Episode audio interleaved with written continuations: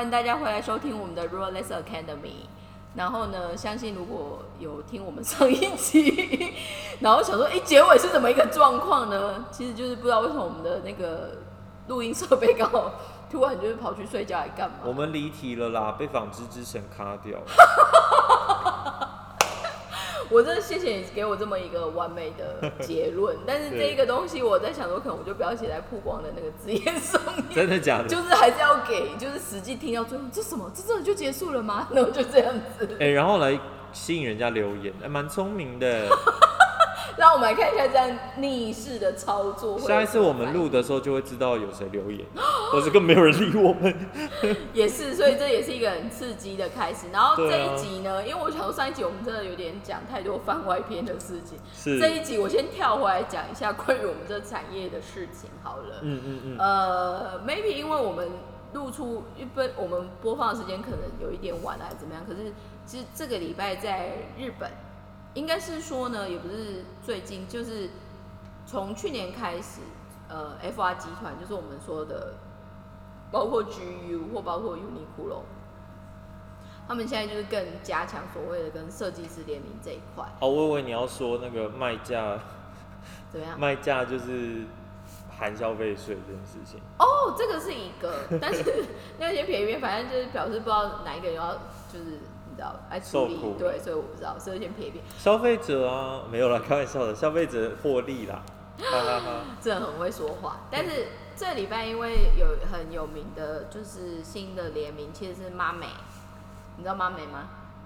哦，妈美知道，我脑中想到一个 model 的名字，妈美。妈美就是有一个叫做库洛嘎哇，它叫黑河什么东西，但大家可以 Google 叫妈美 M A M E，它其实是。他应该也是三十几岁，然后算日本近几年以独立设计师品牌来说，在欧美，特别是欧洲的关注度蛮高的。然后他也有去参加巴黎的，就是 Fashion Week 的部分。哦。那妈妹桑呢？其实去年有一个很有名的联名是跟 Tots，就是那个意大利的鞋子那个品牌，豆豆鞋的 Tots。嗯。那时候他反而跟他联名的时候是单纯只做鞋子，只是妈妹桑的。妈美厂的设计里面，因为它很擅长女装的洋装的领口这边有一个很美的弧度，嗯，那他那个时候只是把那个弧度的概念反而拿去做套子的鞋子，哦，也是那种有点像拖啊这种套进去的那一种，然后也是卖非常不错这样。那这一次妈美厂的联名呢，我很有感的是，因为我其实一开始我没有发现妈美跟 Uniqlo 一起做联名，反而是我有。呃，就是等于是因为我现在呃，Instagram 有很多就是会 follow 日本的产地的人们嘛，包括设计师，包括怎么这样。然后里面有一个有一个小女生，她其实毕业才一两年，可是她现在就是做独立设计师。她一开始也是在成衣厂工作，日本成衣厂工作，日本人。她那天反而就是她的线动就发这件事情，因为她其实是妈美的粉丝，可是她对于妈美就是结论来说，她可能觉得妈美贪财吧。然后就去跟 Uniqlo 做这东西，他就反而觉得说，这一个感受很奇妙。然后再加上，因为妈美厂一直以来他是很坚持用 Made in Japan 的，嗯，所以包括布料的开发或者就是一些做工，它其实，在特别是日本的纤维界或日本纤维产地的这些 maker 来说，有机会跟妈美一起工作，就有点像他们会觉得以前有机会跟 E C 啊，或者说川久保玲一起工作，他们会觉得那是很荣耀的。所以对于这样子的，比如说设计师这样子的商业考量或商业的选择上面，的确它带出了不同的连锁效益。是我们，因为我们上一集有小小讲了一下联名这件事情，可是联名的里面，我们那时候反而是在讲，不一定是它的本业，比如说像鞋子、包包这一种的，right？但是带在衣服，然后变成是又马上变成是真的像 Uniqlo 这种随手可及的品牌之后。其实某方面我也觉得妈妹想做这样子的挑战，应该是有它一定的商业考量跟 marketing 的想法啦。只是这个东西它的后面到底会是加分还是减分？因为举例来说，对妈妹本人是加分还是减分吗？对，还有特别对于真的喜欢她的粉丝哦。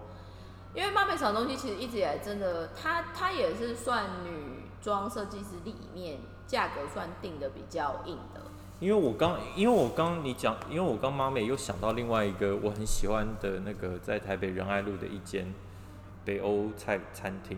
然我想说那间好像也叫妈美，是然后我吗？刚查一下，哦，叫木美，那家真的很好吃，要两周前定位，不好意思各但是位。北欧菜真的太冷门了，感觉会吃个麋鹿脸之类的。很好吃，但那天真的好黑哦、就进去会觉得自己眼睛很差还是什么。但是我刚在网络上 Google 了一下妈美的 Uniqlo 联名系列，其实就是都很素哎、就是都很像，就嗯怎么讲讲，就是其实我跟你讲，硬，你懂我意思吗？就是会。你硬要说这是联名，就哦，它是联名啊，这样。但是其实你如果不说它是联名，你就会觉得它是一个很普通的 Uniqlo 平常在卖的东西。但是举例来说，它有像 One Piece，或者是嗯就是像那种、呃，有点像是 bra top 的东西。好了，你这个应该不是啦，你这不是妈妹的吧？这个它就写是啊，好嘞，可是妈妹之前的那个不太一样，你再看一下。重点是它反而是举例来说，因为 Uniqlo 里面有很有名是 bra top 嘛，是那妈妹帮他做的时候，他的确就把 bra top 的那个 shape 就是有带进去。我刚刚说它有一点有点像，有点美，有点像就是那种呃马环，就是有点像扣环的那一个，所以那一个就有有有，所谓的 design 的 DNA 上面，特别是喜欢妈美，因为妈美很喜很很多喜欢妈美的女生，她的一些特质或 phenomenon 的感受是很深的。嗯。所以那个东西反而我后来看那个设计师的那个反应，我就觉得，哎、这个人反而某方面真的算是妈美迷的，他反而对于这样子的联名是的这种感觉。可是这个其实就像之前 GU 跟 Undercover 联名的时候，也是有一些媒体也会出来提说，嗯，Undercover 到底是就是要赚钱赚到哪里去，还是怎么样？可是这几年其实像邮局他们也一样啊，邮局现在也是联名联很凶嘛，这样子。嗯嗯嗯嗯，对，所以这一节我们除了从这边就是切进来讲了一下，就是妈妹的这个联名之外，相反的，接下来我想要先快速的自入性行销一下我们布料方舟。哦，好啊好啊，等好久了，想听。话说，思思，你上次跟我聊完布料方舟之后，你还记得我们那在干嘛吗？你说你你现在要我帮你总结一下你们布料方舟我干嘛？如果身为一个听过一两次的，你还记得这是一个什么样的地方吗？没有，我我其实对为什么要叫它把它叫成布料方舟这件事印象很深刻啊。就是你说，因为好像那个大洪水来的时候带着这些布来避难，我觉得蛮有感的。你明明就是相反。我们那时候说，因为这 arc 的概念是来自于诺亚方舟，诺亚方舟里是面其啊是啊实最重要不是保存大量，是多样性。可是其实嗯这就回到我们在现在看所谓的纺织产业或服装产业，说穿了大家还是希望追求量化嘛，嗯所以多样性这件事情反而变成很难，嗯，因为就在更 real，比如说工厂就不想做，还怎么样？对啊，可是因为我觉得，其实你最终那些呃号称怎么讲，就是在宣扬多样化的这些工厂，其实他也希望量大一点，就是但是我我最近发现一个有趣的平衡是，因为说穿了，至至少针对日本厂，它真的本身规模不大，因为它机器嗯本来就不多，干嘛嘛？所以它本来的 MOQ、MCQ 的量，期待的数量本来就真的不一样，它不是像海外你没有来个三千米、五千米，它就没有办法做。我们现在的确，我就说你这个做这几百米或两两百米一个颜色，你怎么样？他说没关系，我们本来就有小缸啊，而且我厂你给我太多我也下不了，是真的有这样子的地。对啊，我日本大部分其实你稍微加一点小缸费，它都会小缸也帮你做了。但是就算是就算是那种比较一般一点的布，比如说像偷偷雷的布啊，或者什么，嗯，但是但是我觉得这件事情就是很吊诡，是因为毕竟我是商社嘛，是。然后像呃，我跟客人在讨论的时候，我负责的是杂货，所以客人会希望我去开发一些是可以对对应小刚的工厂，对，就或者是特别是成品，因为成品工厂其实它也有它的那个数量限制，嗯嗯，你的嗯你的材料有数量限制，但是你的成品也有数量限制。嗯嗯嗯嗯可是我觉得这件事情就很吊诡，因为对我来说，我不想要接小单啊，就是 因为你你接小单跟大单对我来说，我做的事情是一样多的。这个但是没有人 care 我接小单这件事，你了解为什么？就是没有人会觉得你接小单你很棒。这个其实有一点 tricky 的，就是说你如果再回来看现在以服装产业来说哈，因为它其实就叫民生工业嘛。简单来说，民生工业或服装产业现在的确就开始走到了很两极化，或嗯我们说 L 型的这个世界这样。嗯那这个东西很 real，就是说某方面，这因为你现在有一点点辛苦的是你的供应链，或者是你现在合作工厂，某方面又是中国嘛，嗯所以以这些海外厂本来他们的背景跟他们考量的一些生产条件，他本来就是想要做大单，但是日本 local 的厂其实很好玩的是，他本来 因为这可是我也想要做大单啊，就是谁想要做小单？但是说出来，我就会更 real，就是说，那你干嘛要禁止会接小单的地方？你说谁？你说我吗？对啊，哦，没有，可是不是，可是其实我们是有大单，只是因为我，只是因为我负责的东西是我负责的杂货，他为了他的大单都不是放在我们公司，应该这样讲，他都下到别的地方去，然后杂货我们就是接一堆很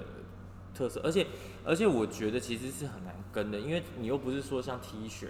你说 T 恤，我做一些特别款，一些什么印图啊，什么那种，它也是它小单？它变来变去那种不难跟啊。可是我每一个东西，它越小对我要从零开始开始做，而且因为我的客人又卖价比较高，所以它每一个东西是，它不是像因为以前像 Uniqlo 或是什么，他们打样是有一个次数限制的。嗯就是我就是出样完就接展示会样，展示会样就当然还会有前后修正啊，可是它就是会有一个比较规律性，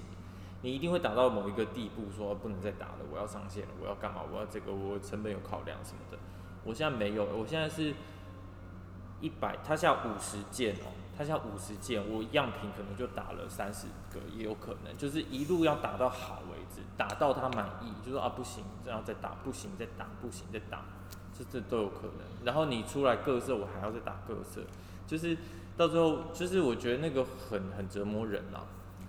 这个东西呢，我想再拉回来讲一下我布料方舟哦，对对对，原因的部分是，所以我觉得我我我我帮你那个哭一下，就是我觉得我觉得你们那个那个那个那个叫什么那个理想很伟大，而且我觉得你们的那个就是付那些厂商其实选的也都很有，就是自己的生存之道吧。我现在其实之所以我会再拉回来讲这个东西，是因为我后来把布料方舟的概念，其实我们线上线下都有在发酵嘛。嗯，然后线下的话，目前台湾是第一个，可是我刚刚开录前，我有在跟思思分享，其实我们现在香港也应该也会，希望是七月一号开始把实体的这个东西落地出来。嗯嗯嗯但是这个东西其实后来我会开始在往其他海外在推这个概念的另外一个原因，就是后来发现，其实现在的社会或者是现在的服装产业，它其实就很两极化，要就是非常大，要就是非常小。嗯那非常大跟非常小里面，不管是哪一边啊，某方面特别反而是非常小，你要有独特性，所以它其实会希望在你的供应链上面是有多样性的或特殊性的。嗯所以，当我们一开始我在谈香港这个地方，大家可能会很压抑，想说，哎、香港还有人在做牌子还是干嘛吗？意外的其实有，但是他们现在很 suffering 的是，它其实没有小量可以对应的。所以香港其实这几年也演变到，就是说，它就只能专攻 dead fabric，因为坦白说，它就算是想要找线上的，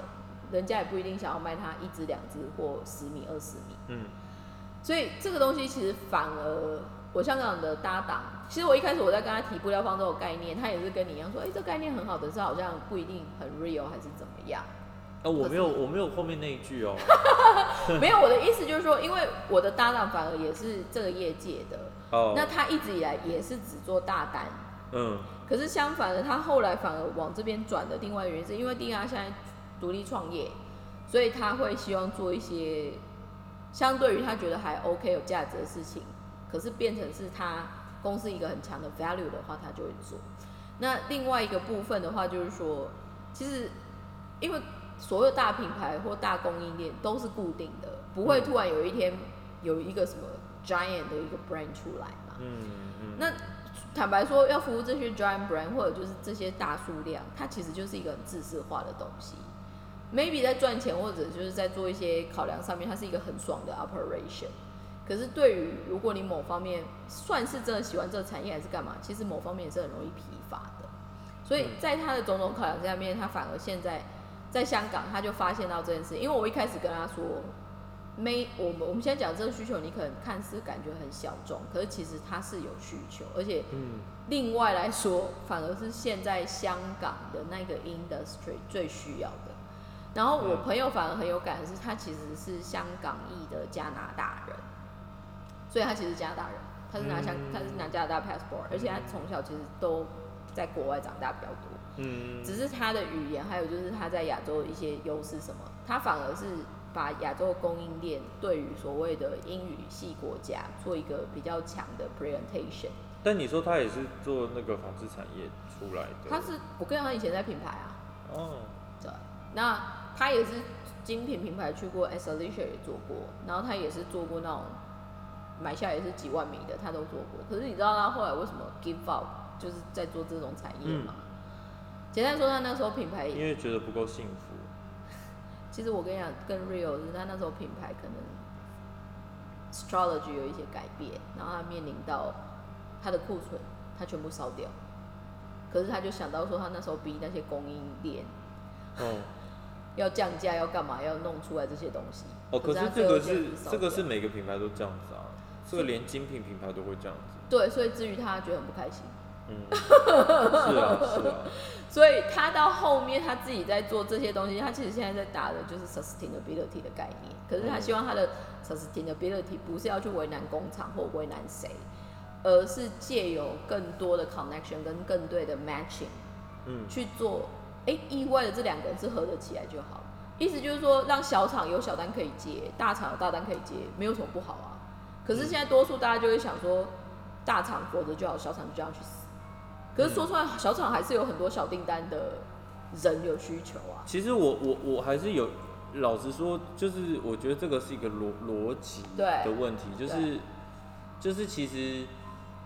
嗯，当有因为像我们现在在讲永续嘛，那永续其实你你反而你还是鼓，嗯，你你用永续当一个噱头的时候，你还是在鼓励消费者去买。对。可是其实你要达成永续的目标，一定是希望。消费者就不要再买了，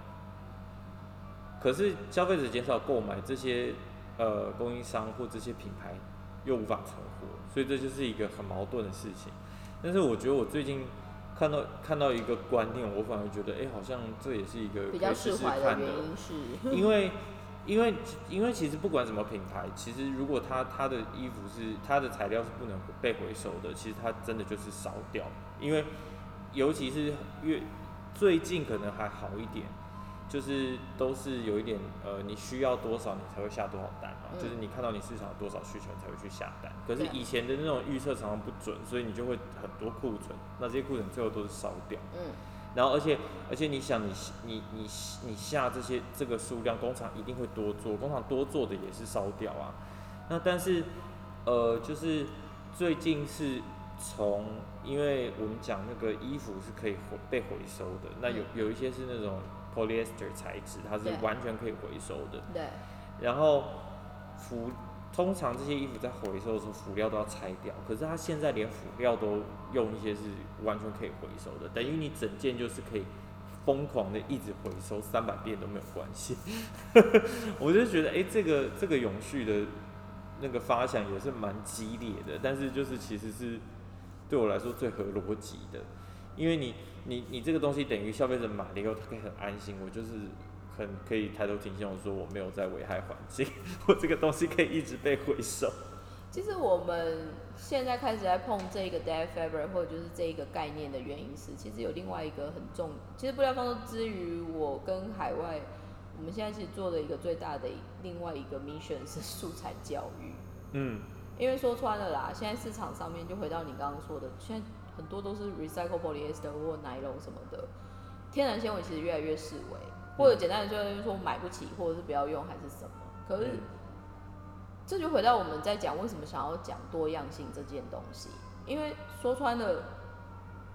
这种小量或者是有趣的工厂，它其实是可以消失，可是它存在的话有什么好处？你如果硬要问我说它存在有什么好处，我只能告诉你，因为有趣啊。嗯，所以这种感觉就像是我们希望找到一个不一样的平衡点。举例来说，我昨天在看一个 case，你知道 Shopify 吗不知道。？Shopify 啊，就是那个电商啊，Shopify。加拿大的 Shopify 你不知道，傻眼。好 Sorry，，NBA 赶快去 Google。我对我我对我周围的哦，我没 Don't get me started。我每天在那边没有没有，我会提到 Shopify 是因为很好玩的概念是，现在大家是不是都在讲电商平台？嗯那我们在讲电商平台，是不是很爱讲 Amazon 啊、雅虎什么的，对吧？嗯嗯嗯嗯，但是这些电商平台跟我刚刚讲的 Shopify 最大的不同是什么呢？多数的电商平台是以 consumer 为本位、consumer 为本位，就是消费者为本位嘛。嗯那这个东西其实你不能说它对或错，可是如果以累积基数来说，它一定是最好的。好可是 Shopify 它的切入点是什么？它其实就是跨境电商，而且它整个最大的 TA 叫做商家，嗯所以它做很多东西的出发点是为了店，就是为了店铺这件事情。嗯它是现在唯一电商平台里面有做出比较有趣的区别性，只是在这边，因为他选了不同的 site。哦，就是他真的是完全 for B to B，所以他现在全部的发想，而且 Shopify 很酷的是，Shopify 基本上你也没有办法做什么即刻，因为它就是嗯给你做结账的动作。哦，你要其他，比如说你要再去做很多 Facebook、Instagram、blah blah 什么，然后引导大家去结账而已，引导他去结账，就是让消费者有地方可以买东西而已。但是多数的 Amazon 那种网，站，是不是？它有点像是一个 landing page，你可以到你的地方，但是你就会有简单的电商什么。可是它的 investment 就是就是在 focus 让店家怎么样可以更快速的上架或更 easy 的在物流跟金流上面做结合。嗯所以 Shopify 的例子很妙的是，因为其实说穿了，这是在疫情之后，大家就是被迫要数位化嘛。那销售这件事情的数位化，因为说穿了，你要自己用一个电子商城，我们刚刚讲的金流、物流什么，其实非常麻烦，特别是支付系统什么的。那 Shopify 反而是用这样子的一个有点像共享经济的概念，你就是都用我的公版还是什么，嗯但是我让你在更加强，你可以在 Visual 上面有一些活动啊，还是什么东西。嗯 Shopify 我觉得现在台湾也不一定有特别给你包，可是日本最近用很多。日本现在的电商有几个其也比较有名，什么 Star 呃 Store Japan 什么这一类的都有。嗯那 Shopify 反而是很多日本品牌尝试要做海外 shipping 的时候的第一关这样子。可是我最近有在研究，就是台湾现在其实有点尴尬的是，台湾的电商要做跨境非常困难的原因，是因为台湾的金流没有跟上。嗯那说穿了，你要卖海外最 easy 一定是线上付款嘛，所以嗯最好就是线上刷刷卡什么，它联动的这样子。台湾因为好像金融金融法的管制还是什么，因为我那一天才台湾台湾其实比较严格，但是但是我我我就是觉得这个是一个，就是那时候其实很多人在讲，尤其那个 PC Home 叫的很大声嘛，因为哦哦，他就觉得他就觉得很受限制啊，就是很扼杀他们的那个什么新创啊，什么巴拉巴拉巴拉。但是我觉得这个就是一个它是一体两面的东西。这种就是对，因为你今天你你希望一个比较安全的金融交易环境的时候，自然就会有这种事情产生嘛。那你那你换个角度，为什么中国可以做到那个什么这些东西这么自由？就是你因为你知道那个支付宝上面你是可以随便去买那个。你你把钱存进去以后，你可以每天在那边去买那些基金，什么都都是很容易就自对啊，对就完全就是很自由，对啊，完全不用任何审核，你也不用经过什么东西，就是你因为你支付宝你已经审核过，但是我觉得那是你你当你在做这件事情的时候，其实你也是把自己交出去了嘛，你就知道对面有一个人是掌控着你的所有的那个所有，你等于你的钱是交到人家手上，那你也够信任对方。可是我觉得，我觉得。我觉得你要，你要是你是要有一个多大的防火墙去去保护这件事情啊？所以我觉得在台湾，是不是相对的法法法规严格，其实就是一种在保护消费者的行为呢？其实我觉得，就回到我们刚刚在讲，包括像布料方舟的时候，我们在讲一些事情，很多事情它其实就是一体两面。就像妈咪跟嗯对优衣库喽，我们就说，哎、妈咪你这样好像价值怪怪的。可是相对的，就像你一开始觉得妈美是谁，可是我跟你讲，你其实就会去 Google，或者是很多其实买习惯 Uniqlo，你根本就不知道谁是妈美。嗯嗯，所以我只能说，很多东西它存在都是有很多一体两面。嗯就举例来说，像布料方舟到底保持多样性这件事情，或者就是对小量，或者就是刚开始它不一定马上有量去做这些事情的设计师品牌，这件事情到底重不重要？至于我们，或至于我的立场，我觉得它是重要的，所以我就做。可是我也没有办法，就是说，哎、这应该是普世价值，或者是大众应该要理解的。但是相反的，我觉得好玩的是，当我们在 bring 这个概念，比如说我们在跟香港做 briefing 还干嘛，反而我那个搭档，因为他反而一直也就是北美、欧美什么的，他反而觉得这个东西非常有意思。嗯所以变成就是说，这个东西再延伸说出来，就是说，因为像我们公司，我们除了现在布料放售这个概念，我们是另外还有在做一些所谓的数位转型，或者是 B to B 的行销的这个部分。嗯。我最近其实很有感的是啊，我们最近来教我们 IG 的客人里面，现在是真的会来 IG 直接问你说这一块布的照片的布多少钱，嗯。就是这块照片上面有布多少钱，嗯你可不可以寄哪里，可以干嘛这样。嗯。然后里面甚至于就是有中国的客人，嗯。所以中国客人宁愿翻墙来用 Instagram 嗯。来查这样子的东西。但是我很有感的是，因为我其实同时就想说尝试好玩，我有同时用小红书，嗯。但是这个东西其实在小红书不一定有共鸣，嗯。所以特别是如果你今天真的是强调你要卖舶来品这件事情的时候，你反而要让你的消费者有点千辛万苦找到你，他反而才会觉得说，对，这个才是真的，保证一定是原装的还是怎么样。可这个我在另外一个非常有感的另外一个趋势，我不知道你有没有 follow 到，但是你知道阿里巴巴嗯他们现在在做 B to B 的，有点像是供应链平台嘛？你们有 follow 到这件事吗？上次还没听到，因为这个东西其实带来一个很可怕的事情是，现在我最近就想，哎、奇怪，怎么这么多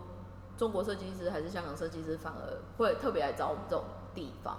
因为现在很 real，就是说中国的布商他就宁愿堆一堆料起来，嗯然后反正我就只卖这些料，小的我都不卖。嗯所以好笑的就是，第一个小设计师他本来数量少，他就买不到了嘛。嗯但另外一个是，就算你今天有钱买，买得到，大家都一样，嗯那你还有什么特殊性？这就回到我们刚刚说，因为大家都想要做大单嘛。可是这个其实另外一个，至少在日本布市场，我们现在听到一个很有趣的转化是，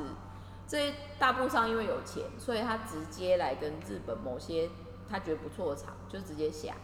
所以他就说哦，这是 Made in Japan。可是简单来说，它叫中国企划。所以我们现在其实遇到很好玩的是，有设计师宁愿花顾问费叫我帮他收 C，原因是他觉得一样是日本布，他们在中国看到日本布跟我找的日本布完全不一样嗯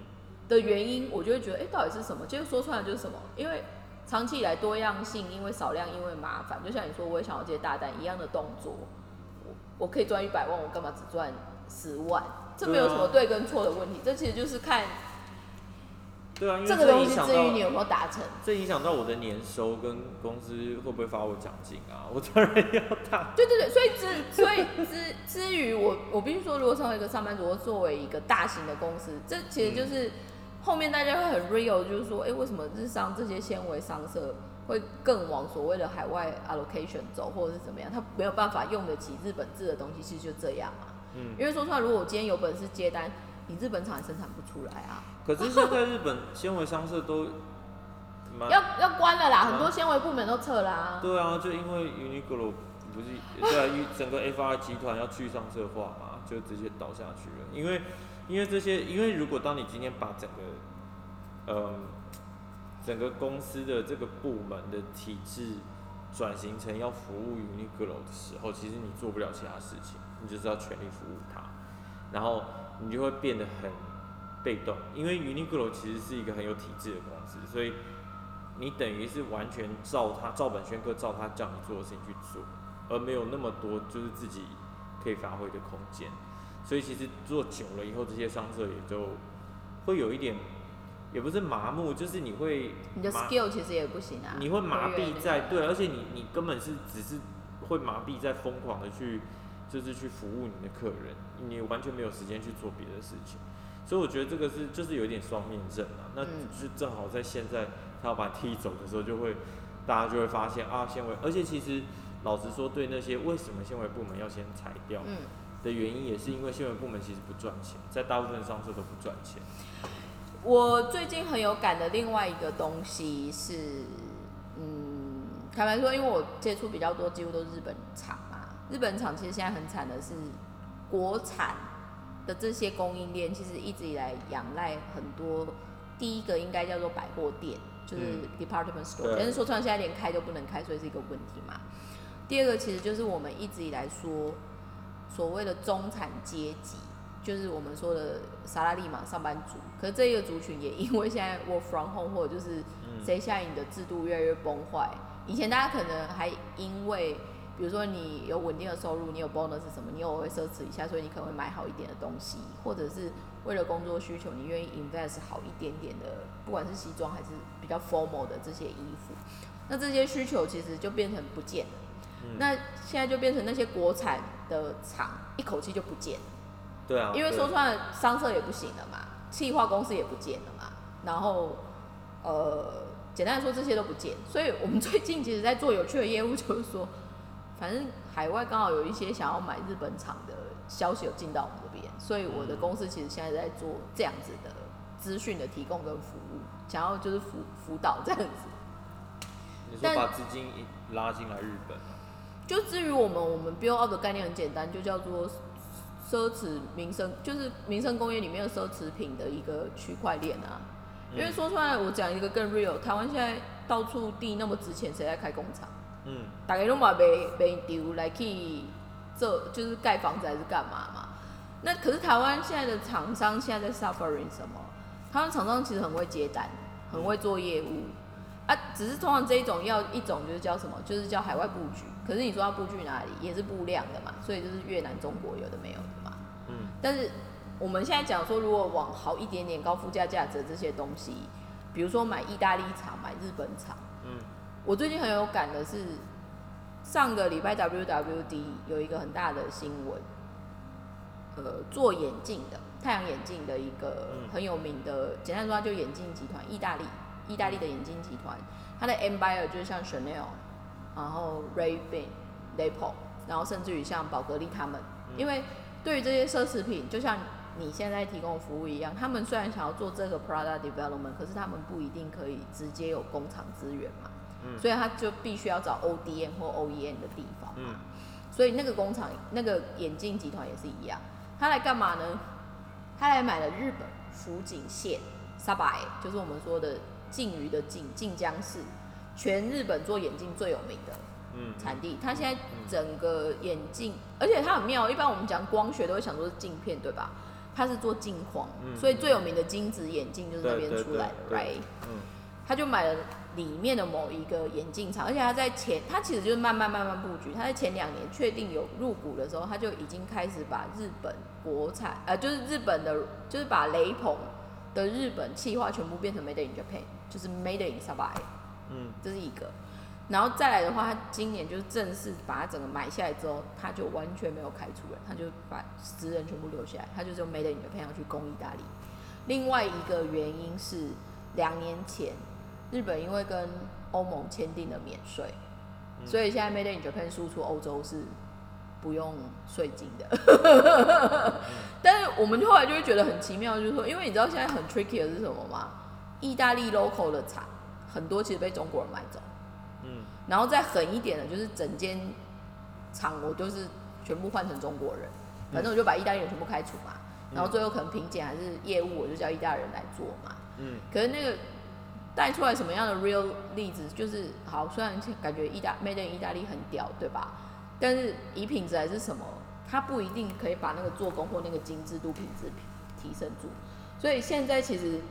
made in 的接下来，大家也是在观看。那如果没有这些所谓的优良的技术，你只是单纯挂所谓的产地，还有那个魅力。不过我真的，我真的觉得，就是以我在，呃，也不算很长啦，就是在制造业的这几年，我真的觉得差别真的是在品管诶、我其实，我其实觉得那个产地产地产哪里，它就是一个虚名而已。哦我觉得当然当然，你今天看，除非你说它今天是一个非常高技术性的东西，就是是一个就是失传的技艺啊，或是这个只有哪个地方会啊，或怎么，这种当然另另当别论。可是如果只是就算是奢侈品，如只要就是到到哪里都有人会做包包，到哪里都有人会扯衣服嘛，所以我其实觉得，我我我我我其实觉得就是在意大利是谁做那个谁生产是哪一个国际人生产，我觉得这个事情并不是很让我觉得很很很需要被注目的一件事情。当然，只是说就是回到头来会变成，哎，那意大利产的价值到底是实质的价值呢，还是说只是名义上的价值？其实我的理解是这样。所以至于我为什么我们开始会想要做这些有趣的，不管就是有点像新的业务的挑战是什么？因为我觉得说穿了这几年奢侈品，至少这些奢侈品集团他们到底在干什么事？他们其实一直在做的一个概念叫区块链。嗯，因为说穿了，就回到你说的嘛，如果他没有一定的掌握，或者是他没有一定的品质控管，举例来说，就像你刚刚说你要买球鞋，有没有人上面做一个保证这件事情，至于你是不是很重要？嗯可是这个保证的东西，就像你说，它其实某方面就像品管，所以的确在过去，举例来说，这就回到我们刚刚讲 FR，FR 其实现在做最成功的就是把日本人的检品基准发挥到全世界的生产厂商去。所以就像你说的，我 check by Japanese 就好了，我不一定要 made in Japan。嗯那这个东西的确，它坦白说啦，如果今天是 Uniqlo 的那个 price range，我觉得真的没有差。嗯因为说穿了，它就不是要走奢侈品。我现在从头到尾都在讲奢侈品的事嘛，对吧？所以对，举例来说，我再跟你讲一句更 real 的，为什么有一些 man 这种牌子，它可能有产地迷失，因为它要用这个去洗它的消费者的脑，对，所以我觉得它比较是一个，它就是很 rich，它只是一个品牌附加价啊值，而不，是实际上，因为老实说，我真的我这是我实话，我真的不觉得法国的一些长辈他他的手艺可能会比就是中国的哪个村庄的小工厂好，但是就因为他今天必须要讲说这个我是在法国做的，我是在哪一个哪一个村庄，因为我们自古以来有这个传统，你就是为了这个品牌附加价值，你必须要去坚持这件事情嘛。如果说你今天把就是把这个东西你全部移到其他地方去生产了，那它原来引以为傲的这个价值其实就不见了。所以就像之前我可以理解为什么 Burberry 嗯，就是被，因为它好像算是少比较早的品牌，被被就是比较比较，它也比较大方坦诚，我就是在中国生嗯产。嗯嗯嗯但我觉得在中国生产这件事情，其实与其比起它的本质，还是回到说它的那个品品牌附加价值有点不见了。可是我不认为他的功就会因此变差。你知道我听到很幽默，是因为我有很爱乱买东西的前辈，他嗯很早很早，他很 sharp 啊，因为他现在也在五十几了吧。他的确在二十几岁的那时候，他就买了 Burberry 的东西，跟他嗯后面有机会再买 Burberry 的时候，他就跟我说工真的有差的时候，我也傻眼。对，没有，但是但是我觉得，我觉得不是产地的问题，我觉得不是，我觉得早期的做工跟后来因为说的确也是说穿了，有我觉得这就有点像是什么，我们不管说是所谓的进到所谓的工业时代或数位时代，说穿了你，你你就跟酒一样，大家就会说为什么年份长的酒好喝，因为你就是有放那个时间去发酵嘛。所以某方面我们很我们开始要做这件事情，你某方面就算你不一定是奢侈品，嗯。可是如果你对于你的供应链，或者是对于你相信的这一个 supply chain，你有一定的自信，跟你想要去保存它，你本来就必须要去说这些事情，不然说出来就会像你说，嗯，啊搞，反正如果单就品质，因为我那天在讲到一个更 real 的东西，你知道很多手缝的西装，或者就是反而它是很强调所谓的呃，比如说 made in France，或者是甚至 made in Japan 好了。嗯很多时候也很多人也会说，哎、我觉得他做工还好，因为他可能不够笔直，或者就是他不管怎么样。可是有些品牌，它反而就很明确的告诉你说，因为我是的是 craft，每一个手做的东西，它本来就会精准度不一样。嗯只是变成就是说，就回到我们刚刚说很 real，就是说，在产品定位跟产品市场里面你要去哪里？因为很 real 的就是，如果你今天要去很高价的东西，你真的没有办法碰低价。你如果要碰低价的东西，你就不会上去高价。不过手缝西装我是觉得有一点有一点特别，因为手缝西装是手缝西装，其实是你在很多国家，因为嗯。只要是年纪长一点的一辈，其实都很喜欢去定做西装，在大部分国家都像台湾，其实很多那个也很有名的那个西装西装西装师傅。现在有一些都。但我觉得差别是，其实是审美耶，就是就是在法国，他他们比如说他的西装就是要他喜欢的那个样子，就是你屁股要露出多少啊，然后你的裤子距你的鞋那个鞋子大概要露出多少，我觉得是这种点。然后像现最近韩国不是很流行那种非常合，嗯，非常 fit，然后就是有一点，甚至有点感觉短还会露出来。对对对对对对，就是这一种，就是我觉得这个其实是在审美上有一点点差别。但是我觉得其实比如说像如果你说，因为每个东西还是有一点点不一样，比如说像如果像成衣的话，呃，这个就就比较比较难去特别，因为就是会成会车衣服的地方真的太多了。嗯。但是呢，我讲一个比较极端，因为我现在是做杂货嘛，嗯，就是什么帽子啊，然后什么围巾啊，什么这些东西。对。那因为这样子的工厂其实没有那么多。对。它不像你成衣厂，其实你你可能你随便去一个，你你随便去一个浙江省就是几千家成衣厂，真不夸张。但是帽子工厂没有这么多，所以我现在的工厂它就是。因为它有一条日本线嘛，就是专门服务日本客人。日本客人他是从什么喜马木拉，然后一路做到百货店啊，然后做到日本日本的名牌都有做。然后可是你当然你问他，哦，我们还是有，就是当然你说他当然会说每个品牌的品准品品管基准是有点不一样。但是我必须说，其实我觉得做大量的品牌的品管基准会比较高。会，因为他因为他要保持他的，他要保持他，因为你做你做十顶跟你做十万顶的那个，你你你对品管的要求一定会不一样，因为你做十万顶你更难去，如果说你品管没有再更严格一点的话，你十万十万顶帽子里面的那个 B 品会很多哎，因为你你假设你十你出十万十万件衣服或十万顶帽子也好，你只要有一趴 B 品，那就表示你有。一千就就有一千，就是有一千顶，那就是很很大的一个数量，很大的一个损失。但是我我要跟你讲一个很好玩，那个你之前好像跟我讲过，那叫什么工作工作系数吗？还是什么？哦，学习曲线。学习曲线。我我觉得很有感的是，因为因为这某方面回来，我们有时候在看日本那些小厂什么的。他们现在简单来说，他们没有太多选择，然后他们 always 就是停留在一百件、两百件的世界，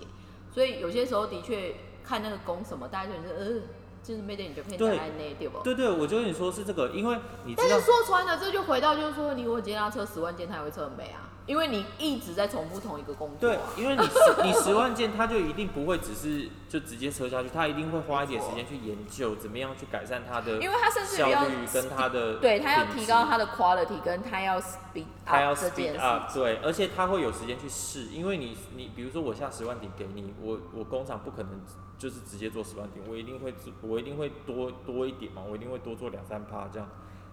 那他就有时间在那个多做的里面去先。学学习，然后他他一开始做的可能两三两两三个那个就他们有有一个名词叫什么，应该都是叫 pilot run 吧，应该不管是到哪里工厂，那个 pilot run 其实它是可以打掉的，它完全可以不要出这些东西啊，所以它之后出来的东西就会是没的。可是像如果你是做什么几千件几百件，它根本你不要你不要说你。你不要说，就是他有没有办法去学习，有没有那个时间，他连那个材料都没有那么多，他没有那么多损耗可以用，所以到最后你出来的东西就是层层齐齐，真的是这样子。我觉得因为时间第一个也差不多，然后第二个呢，这个就回到我们一开始，我记得我在第一季还是第二季我就说，我说，哎，我特别找思思来 跟我录的一个原因，除了就是你很好看之外，还有一个就是。我们一直希望这边提供的资讯是，嗯，比较两造的，就是，其实至于我就回到最初我说所谓的多样性这件事情，它其实并没有要排挤大量这件事情，嗯，我只是希望在大量以外小量还有活着才叫多样性嘛，那当然哦，还是恭喜你那个在香港要开开分店。那个那个其实至于我，我觉得至于我们当然迈步什么这个东西做这个 community 的东西，你快要变顶泰丰了。没有这种东西啦，但是我现在只是很有感的是，我我们现在讲的就是一个 real 的这个 industry 在做的事情，可是很很 real，就是我刚刚说的，就是香港为什么反而觉得这个有价值？因为他们其实听下来也是觉得说，哎、现在不懂布的人很多，因为你就是没看过嘛，你去市场怎么看就是那样，你怎么会懂布？这没有办法嘛，就是先天就是说你要培养一个厨师，你就什么都要知道嘛。嗯，不然你一开始我只吃素，只吃素的人再去拿米其林也是蛮强的，没办法，你就是要有不同的刺激、不同的感受，这是一个。而且香港人应该蛮蛮适合穿天然纤维的吧而？且我我跟你说，还有一个更 real 的原因天气比较，热一点。其实香港这边开始会有点无奈是，其实香港一直以来制衣工业还是很强的，嗯只是他们现在真的有一些大环境还是局面的一些改变。某方面，我们现在做的这些就是来接触人，我也发现他很多，他可能真的是 local 香港，或者是他是在香港长大，然后拿外国护照的人。但是我们后来，至少比如说我的香港的搭档，我们在聊这件事情，其实大家后来会想要 keep 的一个价值，就是至少在于不一定知不知道他会成功来干嘛，可是至少我们可不可以先把选择权留下来？哎、我那时候看那个呃社群网站，对，就是 Facebook 的这个电影的时候然后里面有一句话我一直记到现在，因为这部片应该是二零一零年吧。是然后他就讲说，我们当初其实也没想到要干嘛，我们只是觉得很酷，所以就做下去了。然后我一直觉得这个，好适合，很像我们现在在干的事情。对啊，很适合拿来形容你们呢。但是呢，以后你们就变那个鼎泰丰了，我是觉得很难啊。但是开到杜拜去。但是某方面，你你其实帮我们做了一个很完美的结尾，所以其实时间也差不多了。嗯但是我会必须说，至少我在做这个产业，或者是我后来在这个产业遇到一些我觉得很 amazing 的人，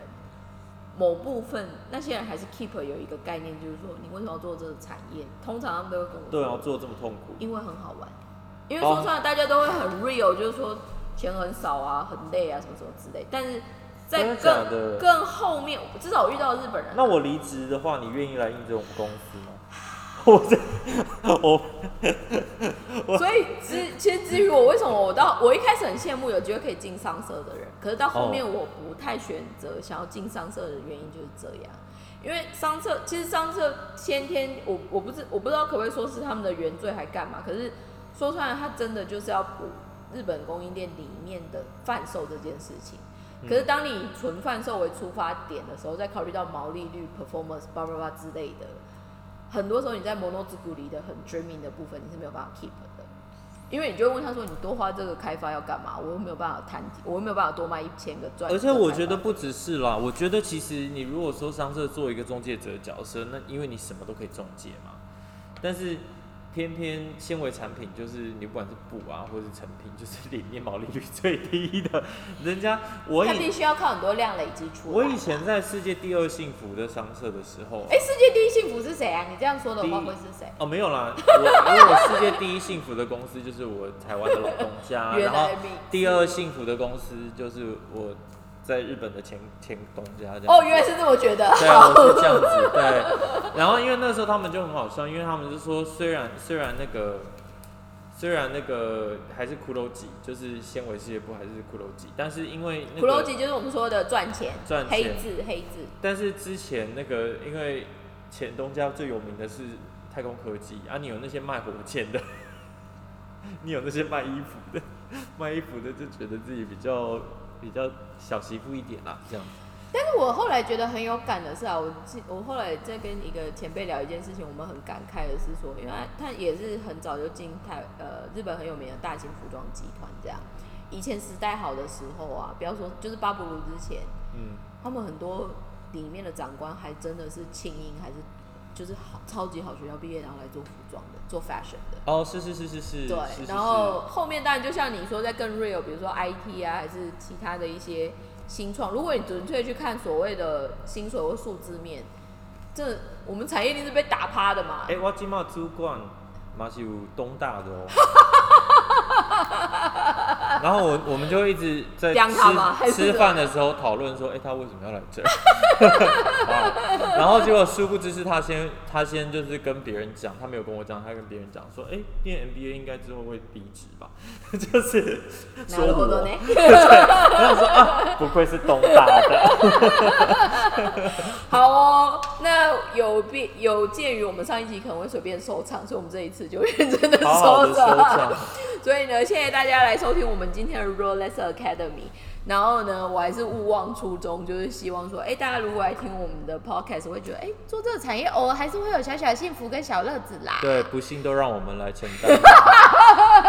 所以谢谢大家今天的收听，拜拜。谢谢，拜拜。